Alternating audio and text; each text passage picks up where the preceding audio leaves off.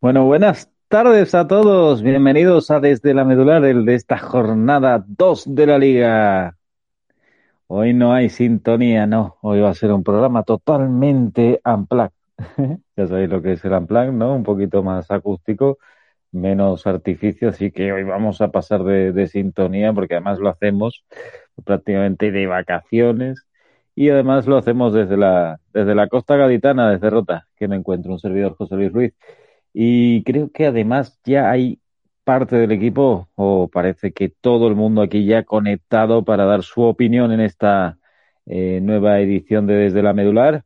Así que veo por aquí a mi fiel escudero Carlos Serrano. Muy buenas tardes, Carlos. Muy buenas compañeros, muy buenas José, muy buenas queridos oyentes. Pues una jornada más que ha dejado bastantes sorpresas, ya no solo en el terreno de juego, a mi parecer, sino también en el mercado de fichajes. Pero en fin, no adelantemos acontecimientos. Hay mucho de lo que hablar, está claro, y para eso nos reunimos hoy, que todavía no ha acabado el mercado, como bien dice Carlos, 23 de agosto, quedan todavía ocho días, bueno, ocho días enteritos hasta el día 1, 12 de la mañana, o sea, 12 de la mañana, 0001, mejor dicho, eh, que todavía, que todavía se podrían hacer esos eh, movimientos de ventas y de eh, altas. Así que también al que le va a interesar mucho ese tema y hablará de eso y mucho más, pero además con cierta urgencia, es al bueno Ignacio Muedano. Muy buenas tardes, Ignacio. Muy buenas tardes, José. Buenas tardes, compañeros. Un saludo para todos los oyentes. Y sí, bueno, nos quedan todavía unos días de, mercado que después de la sorpresa que hemos tenido que hemos tenido esta semana, pues pueden deparar muchas cosas. Veremos a ver. Veremos a ver qué pasa con esos últimos días de mercado y con esas urgencias en alguno de los equipos. Y después eh, tenemos la suerte de poder saludar hoy, de poder presentar y darle la bienvenida a una nueva temporada al bueno de Alexandre Iglesias. Muy buenas tardes, Alex.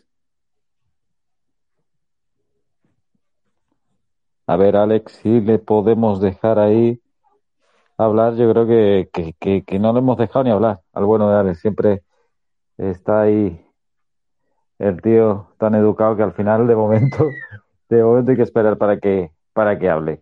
Bueno, chavales, mientras arreglamos ese problemilla con Alex y lo vamos viendo. Eh, no sé si queréis empezar por el Real Madrid, por ejemplo, que vuelve a ganar esta semana y que es quizás de los eh, de arriba el que, el que menos problemas está teniendo, ¿no, Carlos? Bueno, eso, bueno, esto ya decíamos en el anterior programa, esto acaba de, de empezar, no se pueden hacer análisis a la ligera, lo que sí, bueno, iba a unir a su victoria al Celta 1-4 con esa gran ausencia de Casemiro, de que se ha escrito mucho, se habla mucho de si el equipo lo iba a notar, si no lo iba a notar. De momento, primer partido, una victoria bastante cómoda ante el Celta que comenzó muy agresivo los primeros minutos en el buen sentido de mucha presión, pero bueno, el Madrid poco a poco hizo imponer su calidad y a priori eh, parece ser que ese primer partido que comenzó con dudas, este segundo, pues jugó bastante mejor y ya la gente dice que hace olvidar a Casemiro, pero bueno, es muy pronto para, para firmar semejante cosa, ¿no? Un jugador como Casemiro siempre se le, cualquier plantilla le echa de menos. Pero bueno, era demasiado dinero, un jugador de 30 años, en fin. Ahí hay debate, ¿eh? si es una buena o una mala venta. Pues desde luego que hay debate. Eh, para ti entonces, eh, por ir metiendo ya en ese, irnos metiendo ya en ese tema, una venta un poco inesperada quizás, eh, ¿para ti está bien hecha la venta, Alex? O sea, perdón, Carlos si analizamos, qué decir, eh, Casemiro por lo que ha dado el club se ha ganado el si se quiere ir. Dicen que con la última Champions ya sentía que por otro lado es entendible que, oye, ya en el Madrid a qué más puede aspirar, a más Champions, a más ligas, en fin. Tenía ganas el muchacho de irse a la Premier, que creo que es un deseo de cualquier jugador que, quiera disfrutar de la Premier, es muy lícito. Y si, oye, se lo ha ganado por todo lo que ha dado el Madrid en el campo, muy buena oferta, que es que son 80 millones, y el jugador se quiere ir, pues oye, hombre, te duele perder a esa clase de jugador porque era muy importante, pero mucho dinero, el jugador se quiere ir, ha cumplido de sobra y ¿cuánto costó Casemiro? O sea, yo creo que la inversión está más que, desde el punto de vista de económico, muy buena operación, desde el punto de vista deportivo, el tiempo dirá.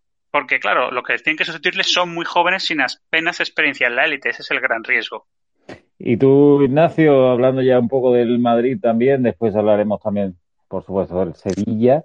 Pero en cuanto al tema Casemiro, yo creo que nos sorprendió a todos. Eh, es cierto que es una, no es una operación de un día, sino que lo iban calentando el tema desde hace tres, cuatro días. Era muy raro. Yo a mí me parece sorprendente que se hablara de ese tema, de, de un asunto como, como la salida de Casemiro en un equipo que al priori no tiene pues las apreturas ¿no? que tiene el resto de los, eh, de los equipos. No os olvidéis de que iba por Mbappé con una verdadera pasta, o sea, con un camión de pasta iba por Mbappé este verano y si no llega a decir que no, pues prácticamente el francés estaba hecho, ¿no?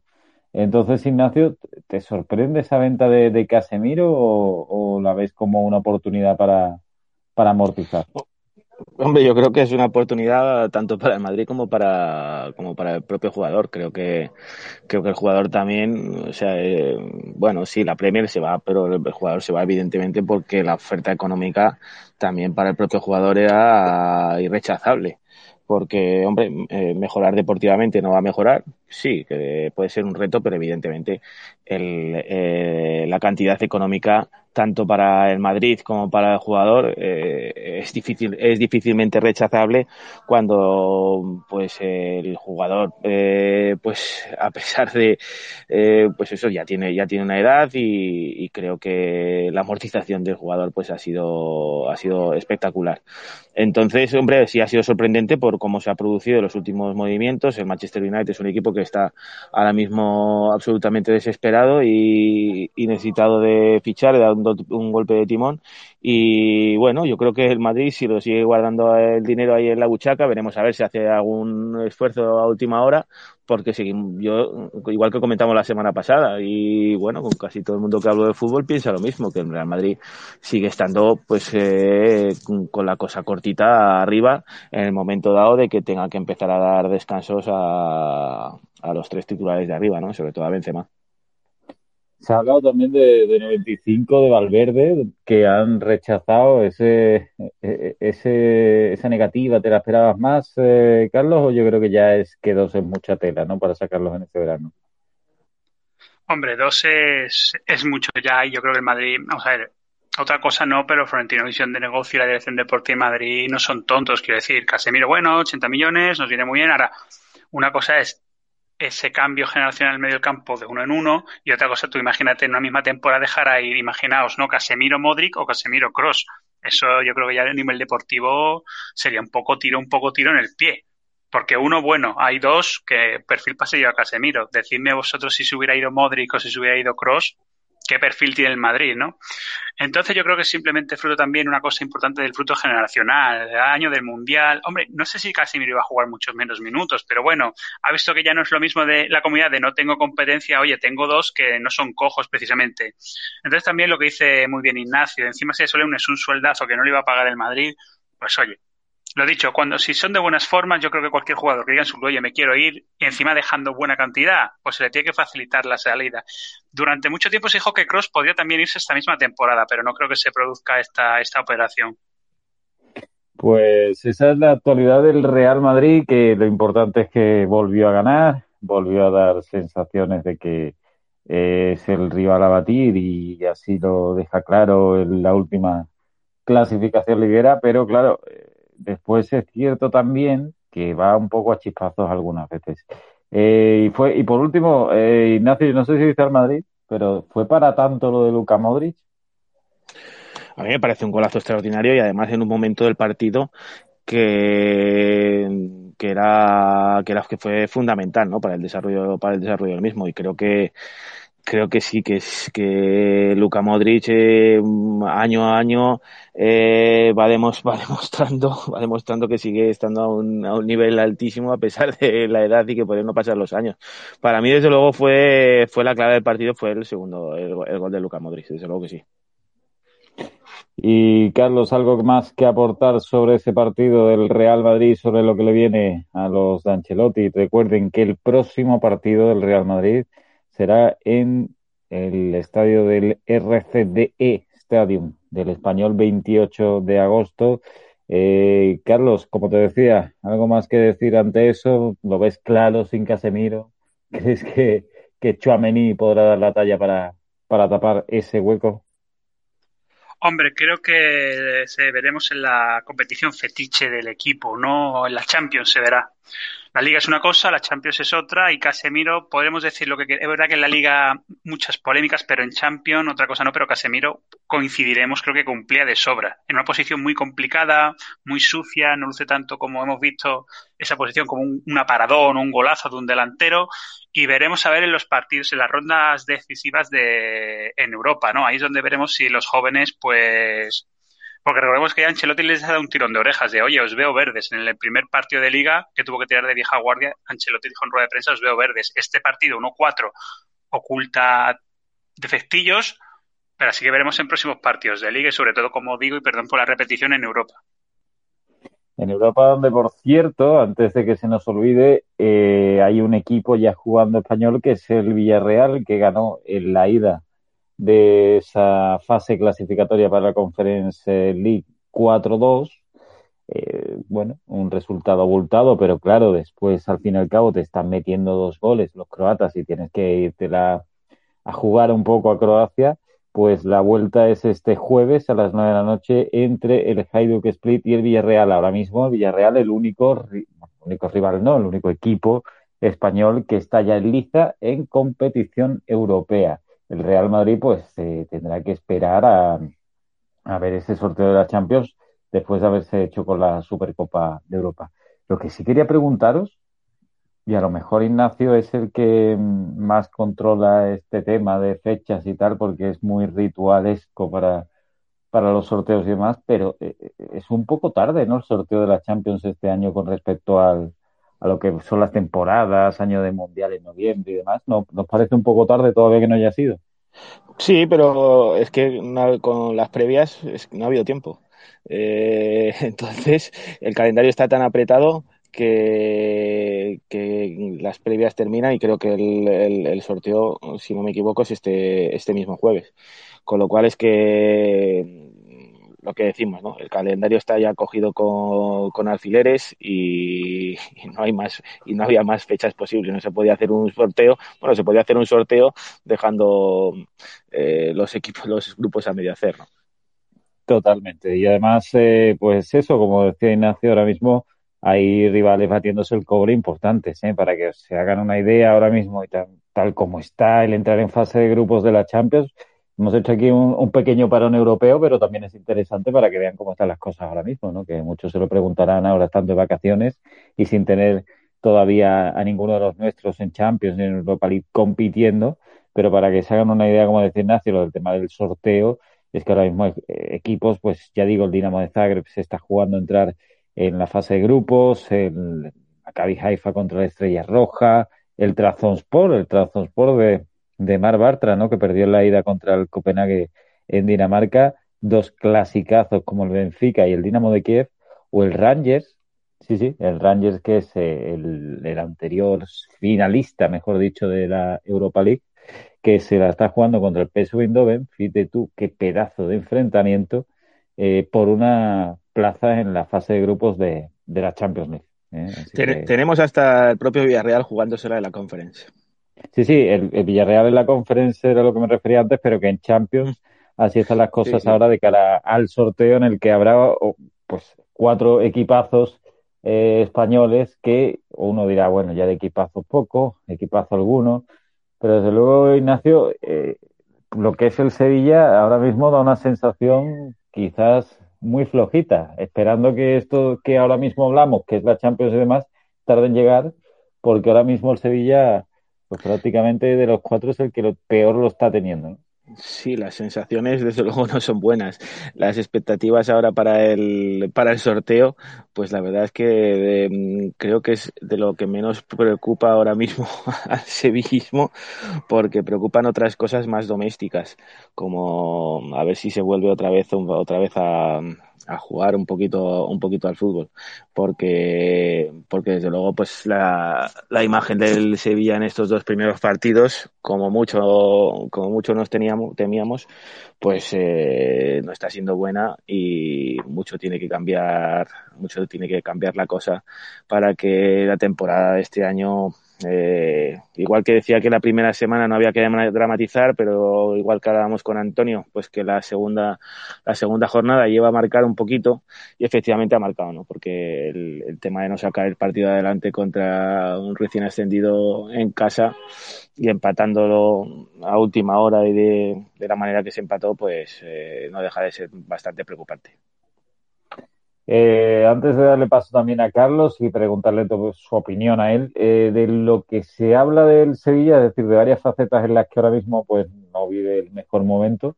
Una faceta sería el tema de los resultados, que es la que antes no fallaba. Sevilla de Lopetegui perdía muy poco eh, y ganaba mucho, sobre todo esta liga, ¿no? Pero ahora hablamos de ese tema, pero sobre todo el primer factor, el factor resultados que nos están dando, el factor del juego, que quizás es el que se lleva arrastrando ya un tiempo. Y un factor, tercer factor que muchos eh, pues sospechábamos y que por desgracia creíamos que así era porque no nos cuadraban las cuentas, nunca mejor dicho, que es el factor económico que ya parece ser que se le pone eh, de verdad nombre a la cosa y se habla de que la deuda era más importante de lo que se creía a la hora de cuadrar cuentas y de ahí las dos ventas de centrales que no han venido eh, respuestas por un, por un desembolso mayor, ¿no? Entonces, de, esas tres, de esos tres factores, ¿cuál es el que más te preocupa ahora mismo? O sea, el tema económico que comparten, pues, como, eh, pues eso, equipos como el Betis, el Barça y demás, el tema juego o el tema resultados.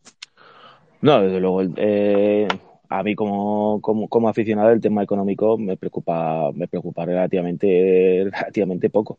Eh, me preocupa más el me preocupa más el juego no lo que esté que está claro que no no, eh, no hay que o sea no se puede obviar el tema económico porque la, la, planificación de la temporada pues está condicionada absolutamente por eso no eh, se va se están intentando hacer cositas pues desde luego el, central francés que se ha fichado del Bayern de Múnich pues eh, fue de lo mejorcito que se que se vio el otro día para haber entrenado un partido y pero vamos lo que más sigue preocupando es, eh, es el tema del juego que que Sevilla es un equipo complicado, es un equipo complicado de, de, ver. Y este año al no tener al no tener los dos centrales y que pues que había muchos partidos que ya te aseguraban el, la portería cero y con un golito pues eh, terminabas eh, sacabas el partido adelante pues eh, hay que ofrecer algo más no y aparte la afición yo creo que está cansada y un run run muy incómodo muy incómodo en el estadio continuamente el, ambiente el ambiente no el ambiente no es bueno no es como en otras ocasiones que, se palpa no y sobre todo en ese estadio que, tiene que tiene esa magia no pues eh, el, el ambiente el ambiente se, corta con cuchillos cada vez que cada vez que hay alguna jugada en el que te falla los delanteros y demás. Entonces eh, por ejemplo la, la, segunda parte del otro día el juego fue el juego fue bastante pobre cuando tenías que ir a por el partido y sobrepasar al otro equipo, tanto en juego como físicamente, ¿no? Y tú, Carlos, como dices, eh, ya desde una perspectiva a lo mejor un poco más, eh, más neutra, ¿no? El tema de, eh, sobre todo, la fiabilidad, ¿no? Que ha perdido quizás el Sevilla en esta serie de encuentros, ¿no? Decía el otro día eh, un amigo, no, es que el tema es que el Betis después se preocupa y, se, y, hace mal los partidos cuando tiene que venir el Valladolid, cuando tiene que venir los Asuna. Dice, y eso el Sevilla los gana todos. O sea, el Sevilla, eh, un equipo de, de, de, la liga, digamos, de los 18, de los 17, eh, es prácticamente, eh, o era prácticamente rarísimo que perdiera un partido de esos y mucho menos que lo empatara, que lo más normal era ganar en esa serie de encuentros y después es verdad que el Sevilla pues tenía un hándicap importante que era que salvo en contadas ocasiones con, con algunos equipos y entrenadores más ambiciosos, pues recuerdo el caso de Meri, eh, eh, contra el Madrid y Barça pues sí que le costaba más, ¿no? Y algunas veces contra el Atlético Madrid, pero no se dejaba perder puntos contra Osasuna, contra eh, rivales de, de este tipo. Eh, no sé, Carlos, ya te digo, ¿qué es lo que te puede a lo mejor sorprender de este arranque en negativo del Sevilla? Hombre, entre Ignacio y tu compañero lo habéis puesto muy bien. Creo que Lopetegui es un entrenador que esta temporada, o sea, la temporada pasada fue la temporada de las matemáticas, ¿no? Pero a veces, aunque la gente diga que no, a veces los números hay que saber analizarlos por porcentaje de victorias, por, en fin, porcentajes, cifras. Lopetegui, entre comillas, lo ha hecho bien en el Sevilla, pero hay cosas que no se pueden poner porcentaje, como son lo que dice muy bien Ignacio, el juego ante el aficionado. Y el aficionado del Sevilla no le gusta cómo juega el equipo, pero eso no hay ningún porcentaje que te lo recoja. Eso por un lado fue clave esas matemáticas para salvar a Lopetegui, pero parece ser que este año pues las matemáticas no le van a ayudar. De momento lo he dicho que igual es que son solo dos jornadas, tampoco nos vamos a poner drásticos, pero ya los números no empiezan a salir en todos los ámbitos, tanto en puntos. Desgraciadamente la situación parece que no han calculado bien Sevilla los presupuestos, aunque con Ignacio no estoy de acuerdo. El dinero, tú sabes, Ignacio, cómo va el fútbol actual. Entonces, si las cuentas no, ya no para fichar o mejorar plantilla. Estamos hablando de sueldos, derechos de televisión, eso es el, el famoso fair, fair play, ¿no? Entonces, si no se une fair play y esas matemáticas salvadoras, pues ve al Sevilla, por desgracia, pasándolo muy mal esta temporada. Pero oye, que acaba de empezar y, hombre, yo creo a lo que... A lo que yo me, a lo que yo me refería, eh, y no es por... Eh, pero el Sevilla, de momento, a los jugadores que ha fichado los ha inscrito. Entonces, con lo cual, en ese sentido, lo que pasa es que el Sevilla ha ingresado mucho y se ha gastado poco, ha tenido que cuadrar cuentas y de momento el Sevilla está cumpliendo. Con lo cual, bueno, pues eh, evidentemente la situación económica no tiene que ser muy bollante, porque yo por lo que he leído y lo que he escuchado en determinados foros, pues eh, el tema de la continuidad del Lopetegui pues ha sido básicamente porque porque no hay no había dinero para, para echarle y porque Lopetegui finalmente no ha llegado con una oferta de algún otro club como en principio se habló de que tal. Entonces al final eh, Lopetegui pues no tiene un contrato firmado, no quiere perdonar tampoco lo que hay y entonces el Sevilla pues no está dispuesto a pagar los 12 millones que supondría que supondría eh, echarlo. Pero por eso digo, hombre, eh, evidentemente no está en su mejor momento económico porque este año nos toca nos toca eh, comprar por menos por menos dinero pero pero no creo que tampoco sea una situación dramática porque no ha tenido problemas en principio para inscribir los jugadores en el momento que los ha fichado al contrario que otros equipos. Pues ahí está eh, el tema en el Sevilla. Si está muchos pues a lo mejor, eh, como decía Carlos también, Lopetegui, que ejemplifican todo o referencian todo a ese nombre. Yo creo que, que es un poco, pues, eh, fin de, de lo mejor de, un sistema que, que los jugadores tampoco es que crean o se ven creer al 100%. También cuando salen las noticias en verano y como decía Ignacio, ¿no? Que, que prácticamente yo creo que le abrieron la puerta, ¿no? Y le dijeron, no te podemos echar básicamente, pero ya no por lo económico, sino también por lo que es echar un entrenador que había cumplido con creces con los resultados. ¿no? no, te podemos echar aquí en este momento, pero si te vas por la puerta, pues salimos todos ganando, ¿no? Y resulta pues que no quiso salir por la puerta. O sea, vio que él se aferró a sus números y dijo, oye, ¿por qué no un nuevo año haciendo las cosas bien, ¿no? Y desde luego, pues claro, yo creo que también los, los futbolistas del proyecto, pues lo ven, ¿no? Todo eso lo ven, ¿no? En verano y ven cómo salen noticias y cómo, entonces al fin y al cabo dices, uff, y tengo que meter la pierna hoy, a lo mejor la meto un poquito menos. Y por desgracia es algo, pues, que está todo relacionado, ¿no? Pero, bueno, la cosa es que esté como está la economía, y nació al final al mercado hay que ir. ¿Y qué es lo que esperas ya? Eh, te pido brevemente, ¿no? Eh, para, para rematar un poco. No, pues la verdad, no hay, espero, hay, ocho, no. hay, ocho, días, ¿eh? Algo sí, tiene que caer. ¿eh? Sí, yo espero, eh, espero, espero y confío en la magia de Monchi y de que al final venga algo relacionado con la, con la parte de arriba, sobre todo, ¿no? Porque, bueno, tenemos un defensa que todavía no, no ha debutado, como es marcado, y espero que venga algo relacionado con la parte de arriba. Se ha escuchado que prácticamente sí que está hecho otra vez la, la cesión, no sé en qué términos, de, de Ronnie López, pero bueno, por lo menos te quitas, me imagino que por lo menos parte de la ficha te la quitarás, no creo que toda la ficha, porque Ronnie López es una de las cosas que yo sigo sin entender cómo eso, eh, eso le pudo pasar al Sevilla con la venta de Ben Yedder al Mónaco, el gol que nos metieron con, con, con ese jugador pero realmente sí que espero que venga a última a última hora. Y además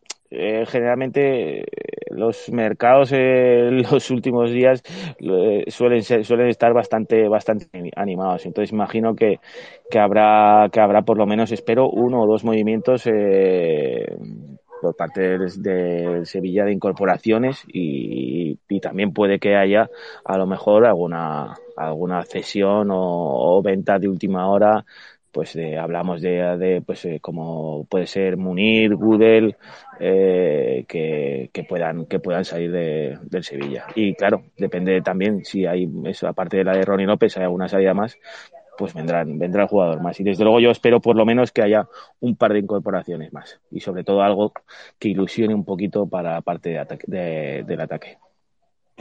Pues ilusión, eso es lo que prácticamente tendrá que, traer Monchi, más que nombres, más que números, sobre todo ilusión, es decir, algún fichaje que haga la gente ir al campo y decir, oye, Lopetegui se le vea con otro con otro color. Pero mientras, bueno, lo que tiene que hacer Lopetegui es hacer lo que también hizo las tres temporadas anteriores, que es, pues básicamente, no salirse en cuanto juego, pero sí ganarlo todo para cerrar boquitas y mientras esté ganando, pues evidentemente las críticas serán menos. Eso en el caso del Sevilla, que ahora mismo pues es el que de los cuatro de arriba lo está pasando peor. La semana pasada también lo pasó peor, o la pasó mal, eh, en el estreno mundial en, del World Tour de la Chavineta, el Barça empatando a cero eh, contra el Rayo Vallecano.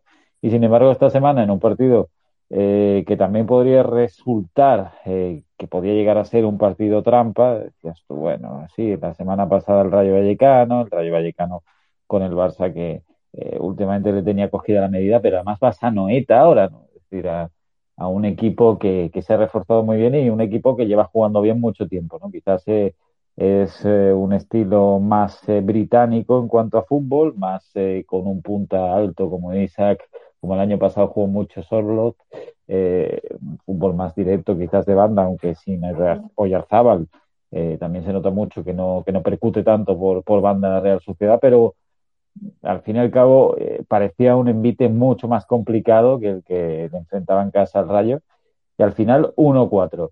Eh, Ignacio, ¿tuviste el partido? ¿Viste eh, tanta superioridad del Barça? Y sobre todo, ¿en qué punto influye que Lewandowski empiece a meterle goles a esto?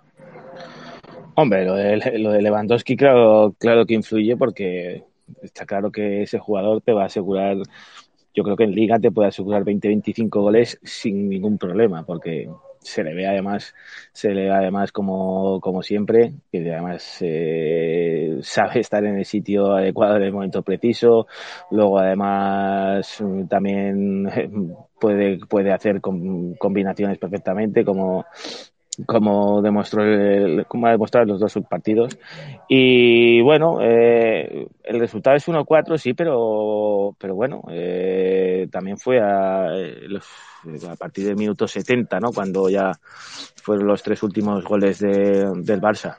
Y, y, tampoco me gustaría dejar pasar el tema de, de la agresión que pudo condicionar el partido porque hay una hay un codo que saca Dembélé, que otra vez de una manera inexplicable, pues el VAR no entra ahí, ¿no?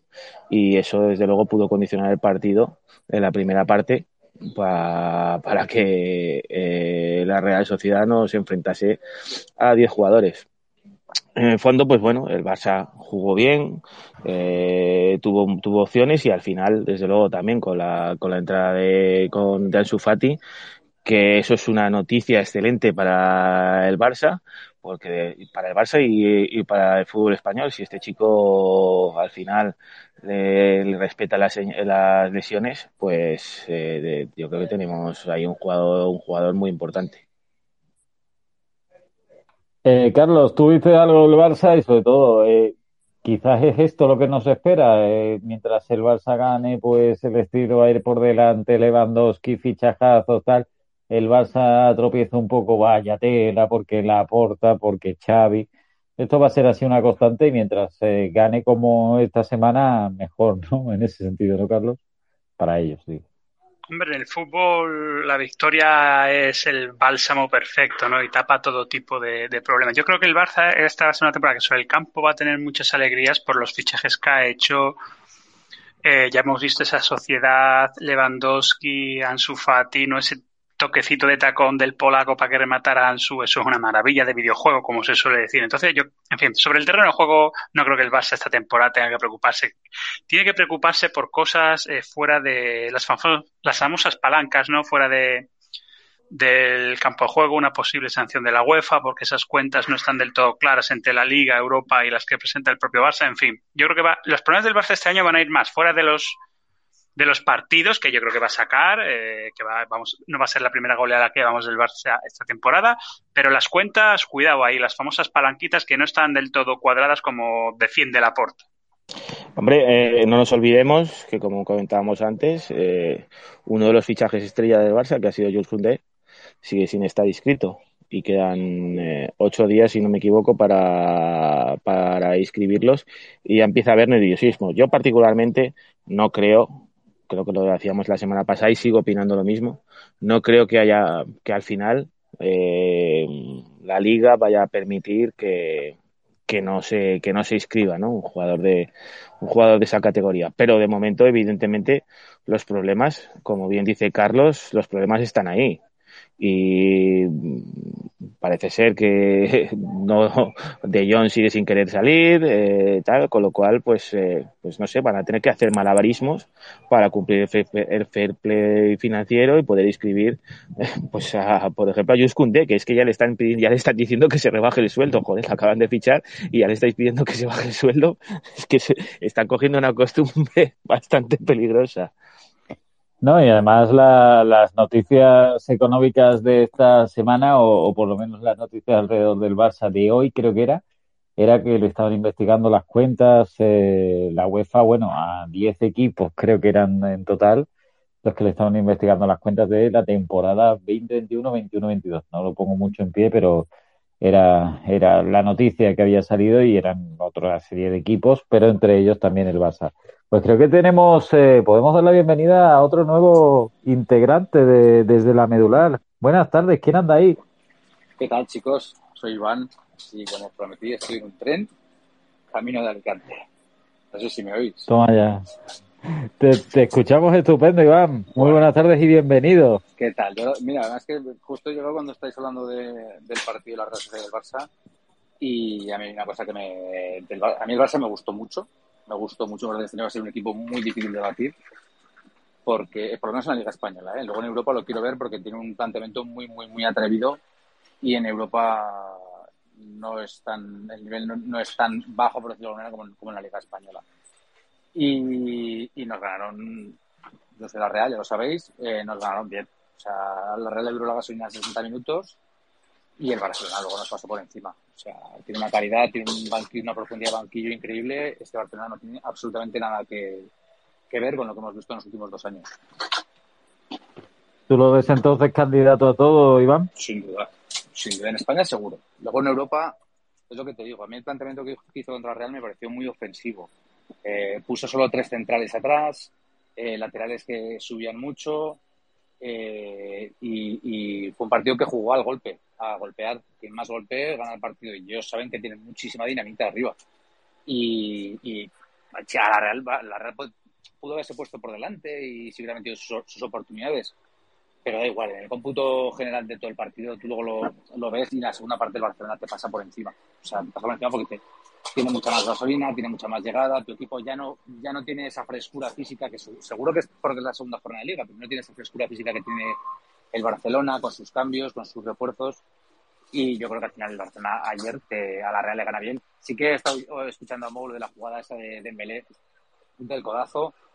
Eh, bueno, pues es que es, lo que es. Quiero decir, no es nada que te vaya a sorprender a estas alturas de, de la liga. O sea, el año pasado eh, esto no se habla mucho y no se recuerda mucho, pero el año pasado el Barcelona cuando va a séptimo u octavo lo colocan en segunda posición los árbitros. Y eso si queréis, un día... Wow. que fueron en Ha diciembre cogido temas y fue las- con, actu- con actuaciones arbitrales realmente escandalosas.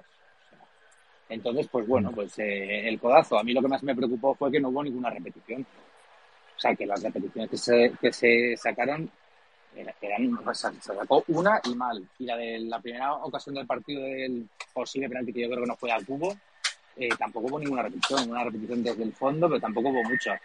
Y, y esto viene hilo porque, por ejemplo, en el partido de Osasuna, creo que fue el, el- que abrió la, el que abrió la jornada, esta jornada, expulsan a un jugador del, no, del partido del español, pero al partido del español, expulsan a un jugador del, del centro del campo porque le dan una supuesta, un supuesto golpe, no sé a quién, Mm. y me parece lamentable, porque la, única, la única imagen que ve el árbitro en, en la pantalla es desde un tiro de cámara que tendrá, eh, que estará a 40 metros, es imposible que tú veas que al jugador cuando tira, inicia el desmarque le, le dan un golpe.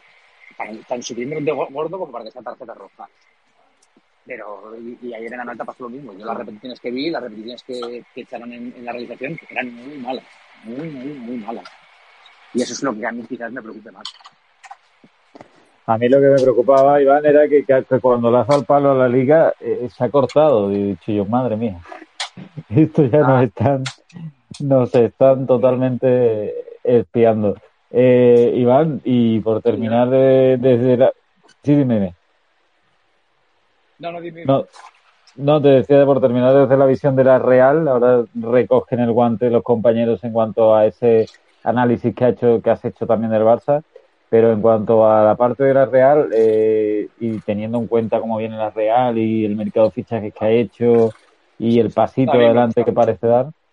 Sí, pero te, te, te- te esperabas, No. eh, o, sea, o sea, esperaba la gente de la Real tanta diferencia en cuanto a resultado con el Barça. Mira, hoy salía en la prensa de San Sebastián un dato y en los últimos 20 partidos que ha jugado la Real Sociedad contra Sevilla, Atlético de Madrid, Barcelona y Real Madrid, ha ganado uno. Sea, Joder. la, la, la, a la Real los cuatro de arriba se la atragantan siempre. Siempre. Sigue estando un paso por detrás sigue estando unos pasos por detrás. Yo ayer, eh, ya te digo, la Real juega 60 minutos contra el Barcelona, 60. Vale que no son 90, son 60 minutos. Pero la Real puede haber ganado a 60 minutos el partido perfectamente. Tienen mejores ocasiones, más claras, eh, saca dos o tres Ter Stegen bonitos.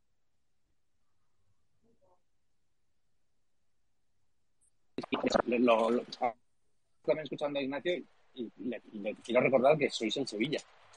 Es decir, que no somos ni el Madrid ni el Barcelona, sois el Sevilla. Que vale que en los últimos años el Sevilla está muy arriba, se ha ganado Europa League y tal y cual, pero el Sevilla sigue siendo el sexto séptimo equipo histórico de la Liga Española.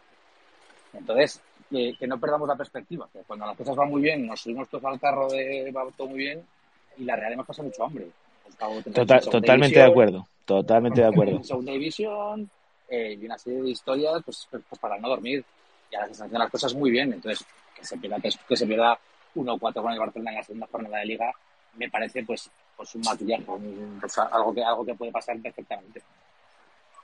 Totalmente, desde luego sigue habiendo diferencias, aunque ya digo, la Real eh, este año tiene equipo para, para hacer las cosas muy bien, o por lo menos para en esa en ese río revuelto en que se va se puede acabar metiendo el Sevilla con el Betis, con el Villarreal por ahí, pues a lo mejor el la Real es el que tenga que o el que quiera dar ese pasito adelante y, y volverse a meter en un, en un cuarteto. Todo esto sí le damos recorrido al, al problema del Sevilla, que ni mucho menos tiene que ser un problema, un problema largo, un problema de larga trayectoria, pero que evidentemente ahora mismo, pues lo que depara la situación actual es que el Sevilla está en esa pelea con tres o cuatro equipos entre los que está evidentemente la Real Sociedad.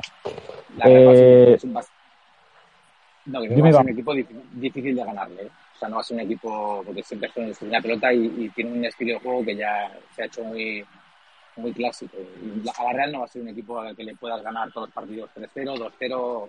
No, es un equipo difícil de ganar. Pues hay que ver qué, qué nivel da en los siguientes partidos. Será una piedra de toque complicada al Barça. Quizás algún, alguien diga, bueno, es que el Barça este año eh, van a echar una manita lo de Dembélé tal. Bueno, eso ya es un tema también que, que habrá que dejar por lo menos de lado de momento. Aquí vamos dos jornadas solamente, eh, pero a nivel de a nivel de juego, por lo menos se está viendo un Barça mejor y, y cuando no y, y, cuando no, pues eh, se volverán a ver las críticas de siempre de, de Xavi, de si los fichajes, de si más fichajes, aunque de momento el Barça, de momento, lo que tiene que hacer es inscribir a Cundé que que no lo ha hecho todavía. Es de los equipos que todavía tiene gente sin inscribir y es el Barça, algo inexplicable, pero, pero ahí está. Eh, Carlos, por terminar el tema Barça, y bueno, a Ignacio también le voy a dar la palabra, pero lo decía antes Iván, ¿no? Decía que, que realmente eh, Barça es ahora mismo candidato a todo, es candidato a la liga, por supuesto. Eh, en Europa habrá que ver cosas, pero, pero le da mucha, mucha chance al equipo de Xavi. ¿Tú lo ves igual, Carlos? Sí, Hombre, sí, eh, como siempre el Barça, vamos a ver, mm, pase lo que pase, tal, el Barça es siempre candidato a todo, nadie quita de las esquinas al Barça. Sí es verdad que me hace gracia, pero como siempre se suele decir, ¿no? Eh, cuando la primera jornada ante el Rayo, recordemos más ficha, la, ya analizamos las declaraciones de Xavi, pero bueno, entre comillas, ponía excusas, ahora mete 1-4 a la Real Sociedad y ya no se pierde tiempo, ya no necesita el equipo fichajes, ¿no? En fin, que es un poco lo que Xavi creo que debe controlar un poco de o faltan fichajes y denunciar el tiempo que se juega que se pierde la Liga Española o todo está bien y no necesitas fichajes, lo que no puede ser cuando haya derrota eh, es que no se juega todo el tiempo y cuando goleas a la Real Sociedad es que todo va bien, pero el, Barcelona siempre es candidato a todo, o sea, sea quien sea el entrenador y sea quien sean los jugadores. Puedes decir, uy, qué mal se ha fichado o este fichaje era necesario. Eso siempre va a estar el debate, pero que no se pongan las quinielas a ganarlo todo, al menos en, en las competiciones nacionales, eso creo que nadie lo discute. Ignacio, candidato a todo el Barça, ¿cuál es la cima de este Barça después de no, no, por, supuesto, por supuesto que es candidato a todo y bueno, y, de todas maneras, pues en Europa habrá que esperar, porque habrá que esperar cómo se desarrolla, cómo se desarrolla la temporada, porque tal como está montado ahora el, tema, evidentemente Europa mm, yo no creo que tenga eh, problemas eh, para pasar de para pasar de grupo de la Champions y entonces cuando ya llegue la hora de la verdad pues se verá pero de momento habrá que ver cómo, cómo juega también eso en Europa, pero yo pues, personalmente no creo que tenga ningún problema, de toque el grupo que le toque, en pasar el grupo de, en pasar el grupo de Champions, con lo cual lo de hablar de Europa, pues todavía tenemos, tenemos tiempo para, para ver cuando, porque pasará el Mundial y pasarán todavía muchas cosas, o sea, con lo cual yo al, al Barcelona lo veo candidato, candidato a todo, desde luego que sí la hora de la verdad, como decía Ignacio en Europa, es decir, la hora de las rondas de playoff, es decir, cuando ya se ha acabado la fase de grupos, la de la liguilla, eh, como todo el mundo la conoce, a partir de ahí, claro, ¿qué sucede? Que lo que van a hacer es que sea después del Mundial. Eh, eso es eh, algo que va a pasar muchísimo esta temporada, es decir, todas las liguillas previas, como la fase de grupos de la Europa y Champions League lo que harán será condensarlas en las fechas que hay antes, entre septiembre y octubre, que también por eso me sorprendía un sorteo tan tardío, cuando creo recordar que se cargan, eh, no sé si la fase de grupos entera, lo tendría que, que, chequear, pero claro, hay una distancia brutal, y, va a pasar también con la Copa del Rey, aquí en España, hay una distancia brutal entre las rondas que se, que se van a competir antes del Mundial, como es lógico, porque el Mundial no es solo el Mundial, sino que también hay una serie de, días que, que, obliga el calendario FIFA a que los tengan reservados. Entonces, eh, había una diferencia en Champions League en lo que es la fase de grupos eh, y después las rondas de playoff que ya son en enero-febrero como ya hemos dicho muchas veces, aquí va a haber dos ligas, a ver, va a haber una primera liga hasta el Mundial y una segunda liga a partir de, de enero. La diferencia o, bueno, el kit de la cuestión va a estar en quién va a poder mantener el nivel en ambas ligas, entre comillas, teniendo los internacionales que tenga, que los equipos grandes son los que al priori tendrían que estar más eh, castigados por esto. Por lo menos el Madrid ahí se quita a Casemiro, que tiene pinta de que Brasil va a llegar, va a llegar lejos. Eh, dicho esto, ¿algo más que queráis aportar del Barça para pasar al Atlético de Madrid? Por mí nada. por ti nada que te, que te, que te van a, sacar gorrazos porque ya te, han dicho de la Real ahí te han dado, te han, pegado, te han pegado el palito, te han pegado el palito que han dicho, oye, que el Sevilla, ¿eh? No vayas a venir arriba ahí un poquito, ¿eh? No, no, si cuando hay que dar la razón, se da la razón, no pasa nada. Claro que siempre la Real Sociedad ganó ligas en los 80, cuidado, la gran época del fútbol vasco. ¿eh? absolutamente. Y no olvidemos. No, hombre, que hace nada han disfrutado de una más que merecida Copa del Rey, no lo olvidemos. Sí, por cierto, ganando, ganándole una al Atleti eh, Club de Bilbao. Pues dicho esto, eso en cuanto al eh, Barça, como decíamos, ya hemos hablado del Madrid, hemos hablado del Sevilla, quizás hay diferentes niveles, diferentes grados de preocupación, como si esto fuera la escala Richter de los terremotos, pero lo terremoto futbolístico. Ahora mismo el Sevilla no sé cuántos eh, grados estaría, el Barça está ahí en ni fu ni fa, vamos a arrancar ya Chavineta, por Dios, trata de arrancarlo y el Madrid que no parece que tampoco o sea el Madrid de los galácticos, pero que saca los partidos ahí como puede, algunas veces como en Almería más tarde, otras veces un poquito más temprano, algunas veces Modric, otras más, otras resulta que ha pasado un palomo por delante de la portería, le ha dado con el codo al balón, el codo de una paloma, imagínate, y ha metido el balón dentro de la portería. Bueno, pues el Madrid ahí poco a poco hace que no se no se desenchufe de esto, pero el que sí que parece que se está desenchufando, porque es eh, un caso parecido al Sevilla, en el sentido de que eh, lo que mejor tenían o lo más eh, apreciado es lo defensivo, en el Atlético de Madrid todavía se está viendo más superado en los últimos años y esta vez contra el Villarreal más. No sé si,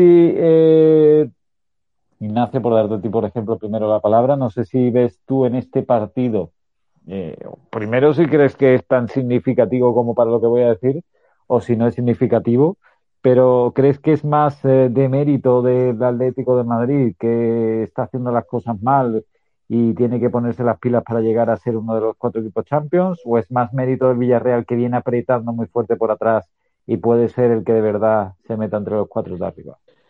Yo estoy con la segunda. Ya creo que la semana pasada, la semana pasada lo comenté que a mí este año el, el Villarreal eh, me, me, da muy buenas me da muy buenas sensaciones ya lleva eh, no sé si es el segundo el segundo año ya de, de una Emery y y entonces, eh, no sé, segundo, tercero, creo que es, creo que es el segundo. Pero bueno, eh, me da muy buenas sensaciones el, Villarreal. Y en cuestión del Atlético Madrid, bueno, creo que, bueno, que creo que es una que, que bueno, se ha, dramatizado mucho, además luego también con las imágenes de Hermoso, ¿no? Con la afición y demás. Pero, bueno, en el fondo, eh, yo le doy bastante más mérito al Villarreal. El Atlético Madrid pues eh, generó poco, pero porque el Villarreal estuvo, estuvo bastante bien. Y, en cuanto el Villarreal, el Villarreal la enchufó, pues ahí gestionó bastante bien el, el partido el partido de el Villarreal de, al final del partido. Yo creo que el, Villarreal fue un partido, un partido muy completo y si, y si el Villarreal empieza ya a dar estos pequeños zarpazos y demás, pues eh, ya sabéis, ¿no? Eh, las, las dinámicas, tal, pues a mí este año me está dando muy buenas sensaciones. Y con respecto al Atlético Madrid, pues eh, pues tampoco creo que haya mucha variación. Pues bueno pues eh, eh, de las pocas que tu, de las pocas que, que tuvieron pues no la esta vez no la metieron. Creo que hay que destacar muchísimo a Rulli igual que otras veces se le critica que el otro día pues hizo hizo dos paradas realmente de también como de, de videojuego como diría como diría bueno de Carlos. Y y eso, yo más mérito, más mérito al Villarreal y el, Atlético Madrid, bueno, es un tropiezo, pero, pero no tampoco hay que darle mayor importancia. Carlos, ¿estás de acuerdo con, con, Ignacio? ¿Crees que esto es pues un refrendo más de cara a lo que el Villarreal puede hacer este año, más cuando hablamos antes que Emery, por ejemplo, en equipos como el Sevilla, su gran eh, lunar era prácticamente pues plantarle cara a los cuatro de arriba. Es verdad que el Atlético de Madrid quizás sea el más eh, fácil ahora mismo para hincarle el diente, pero al fin y al cabo, si el Villarreal empieza también a ganar a los cuatro de arriba y con el potencial que tiene atrás, quizás que estás de acuerdo con, con lo de Ignacio, con lo de que crees que es más un acierto Villarreal, en el sentido de que va a estar muy arriba este año, más que un, una manera de tropezar a lo mejor del Atlético contra un rival a inferior. Hombre, sí, coincido con Ignacio por ir al grano de hay plantilla, hay un entrenador con las cosas muy claras y encima tú un Atlético que siempre era el sello del Cho, ya sabemos cuál era, de la portería cero, te gana 1-0 y de repente unos años, de la temporada pasada sobre todo lo comentamos, intentó parece ser una especie de un fútbol más ofensivo, le costó un poco empezó dubitativo, ya luego sí, nos recordaba Atlético al que estamos acostumbrados del Cholo.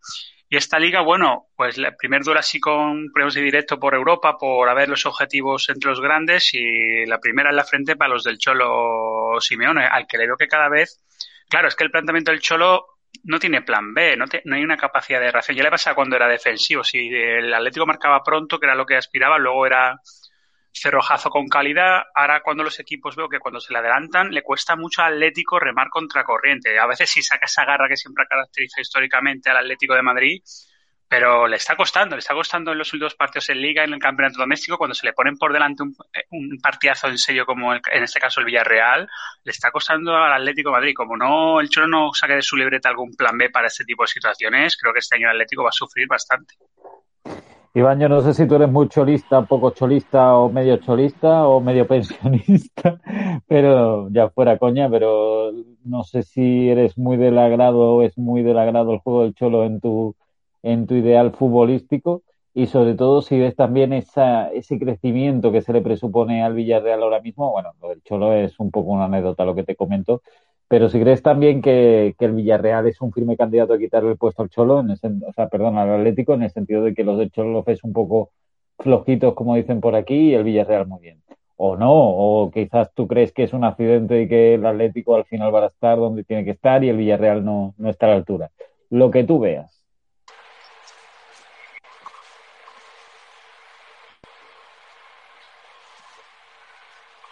Iván. Sí. Ha cogido túnel. Efectivamente. Ah. Ahora, eh, ahora te escuchamos. Ahora, ahora parece vale. pues no sé dónde me he quedado en, que, en que coincidía con Carlos en, en, en, que el Cholo necesita un plan B. O sea, porque tiene mucho mérito, pero también. Creo que va a ser va a ser complicado. Después le pedimos opinión al bueno de, de Iván, porque si no va a ser complicado en el, en el momento en el que ha entrado ahí en, en Mordor, pues parece ser que se ha ido la, la cobertura. Dicho esto, era un poco, pues, eh, un poco la, la, el análisis del Atlético de Madrid Villarreal. Son más cosas las que han pasado en, el, en ese partido, pero bueno, por resumirlas, pues eh, ver cómo el Villarreal da un zarpazo más, como decía Ignacio, hacia un motivo más importante y eso sí, también, lo que decía también Ignacio, ¿no? El tema de Mario Hermoso, el problema con Gerard Moreno, que también me parece que es una, una cuestión un poco en el siglo XXI. Y voy a hacer un inciso aquí porque eh, no sé por qué, pero veo todavía todo como más crispado, ¿no? Que hace 10 o 15 años, ¿no? Eh, todo lo que ganamos siempre en violencia y demás, lo estamos poco a poco perdiendo, ¿no? Entre lo de Tuchel y Conte en un saludo de, entrenadores, el otro día se formó una tangana, eh, el Betis formó una con el Marsella en pretemporada, eh, con Mario Hermoso casi se pelean los aficionados de su propio equipo. No sé, no sé si estáis viendo todo un poquito crispado, ¿eh? Sabes además lo que sabes además lo que pasa con estas cosas que, que con mm, cosas que vas ganando a lo largo del tiempo, eh, con, con una vez que muchos más pasos de los que de los que has avanzado. Entonces es, eh, es complicado. Es complicado. Bueno, era una, una pequeña reflexión ante lo que se estaba viendo, porque ya digo, a mí me ha resultado todo increíble que, que además en estas alturas de campeonato, yo no sé si es la tensión del mundial, si es la tensión de la pandemia, yo qué sé, pero llevamos dos jornadas de campeonatos y, ya se están viendo unos piques y unos eh, mosqueos importantes entre las, entre las plantillas. Eh, básicamente, dicho esto, hemos hablado del Atlético Madrid-Villarreal, también se dio un Athletic Club 1, Valencia 0.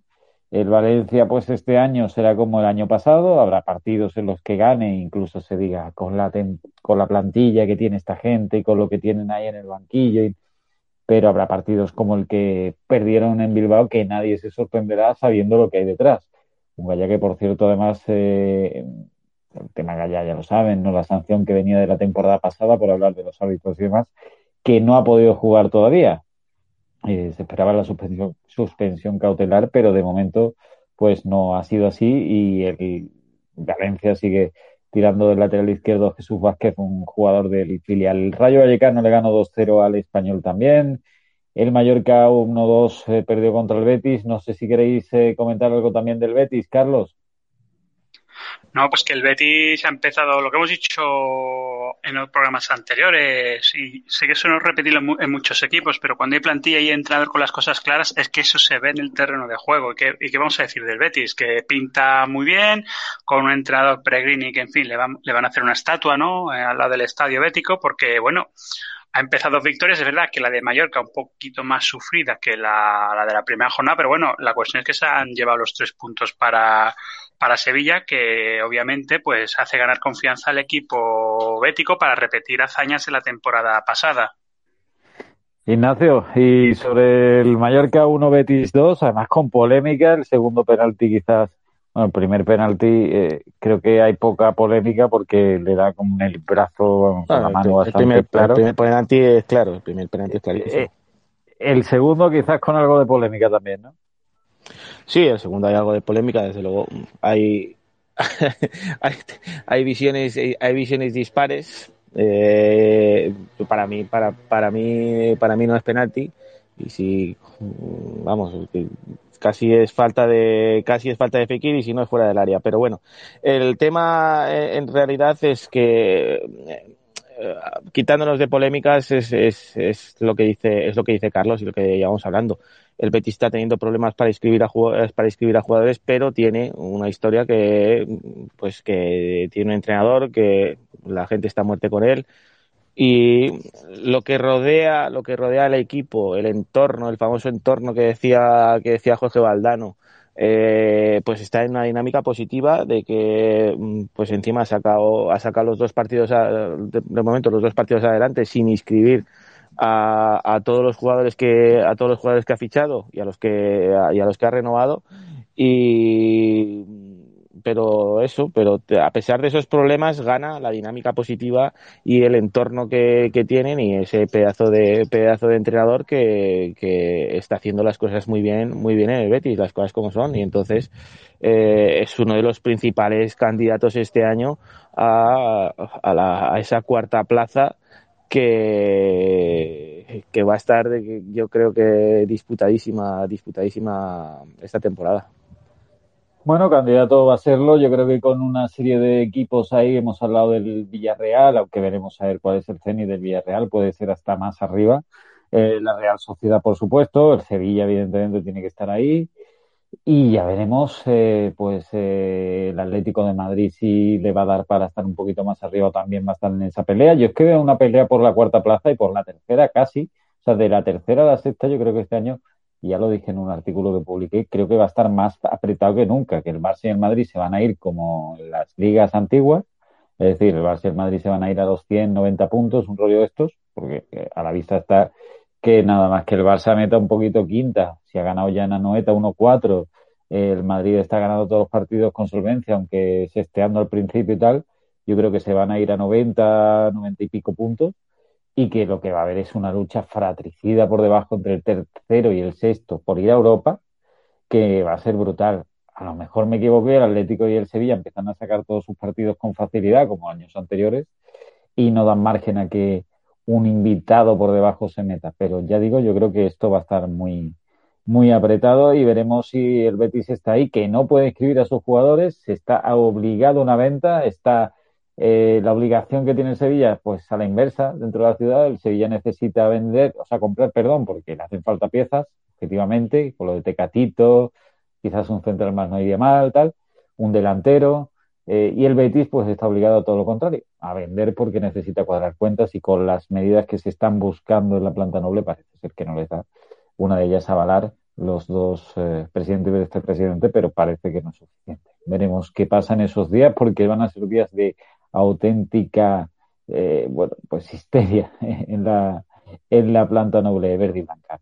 También se vio un Elche 1 Almería 1, un empate entre dos equipos que, aunque uno viene de lograr la permanencia en primera como es el Elche, con pocas, eh, que parece que había pocas opciones y el Almería viene de segunda, pues son dos equipos que yo creo que van a estar en una buena posición esta liga. Y el Girona que le ganó 3-1 al Getafe pues bueno, demostrando que el Getafe no es fichar y que al final Girona tendrá mucho que decir en Montilivi, que al fin y al cabo pues eh, lo lleva haciendo muy bien en segunda estos años y la energía tiene que valer para algo. Pues la próxima jornada será la jornada 3, chavales, y ya nos meteremos pues, prácticamente en el final de agosto. Será la última jornada antes de que se acabe el mercado. Carlos, muchísimas gracias, un abrazo fuerte por estar esta semana otro ratito con nosotros. Nada, muchas gracias José, gracias a los oyentes por estar ahí, que compartan, que se metan en el blog, que bueno, que el podcast pues es solo una pequeña parte ¿no? del universo de 343 y un verdadero placer estar aquí otro ratillo con todos vosotros. Pues por supuesto, muchas gracias Carlos y, y recogiendo ese guante de Carlos, pues deciros que en 343.com es el blog que nos dio nacer a este proyecto desde la meduaria 343TV, por ejemplo, pues tenemos las claves de la jornada de ayer, las ligas cogen ritmo de Paco Luna, gestión excelente, el partido lo esquivo de la gloria, es decir, artículos de, para todos los gustos y de todos los colores y sabores en nuestro blog de 343.com y también despedirme, bueno, antes, eh, decirle que gracias a Alexandra Iglesias, que ha estado con nosotros, pero por un problema técnico no puede participar, y por supuesto mandarle un abrazo fuerte a Iván, que entró en Mordor con el tren y que, bueno, eh, es el nuevo fichaje, uno de los nuevos fichajes de la temporada 22-23 para desde la medular, pero uno de los que ya tienen callito aquí y te doy las gracias y un abrazo fuerte. Es algo bueno de Ignacio Medano. Un abrazo fuerte, Ignacio. Un abrazo fuerte, Iván, otro abrazo para Carlos y esperamos escucharnos eh, la semana que viene. Pues esperamos escucharnos la semana que viene, otra vez desde Twitter Spaces en directo para todo el mundo, para todos los amantes del fútbol y de la comunidad de 343. Un servidor José Luis Ruiz se despide hasta la semana que viene y si podéis estar en la playa, pues mejor. Un abrazo enorme. Adiós.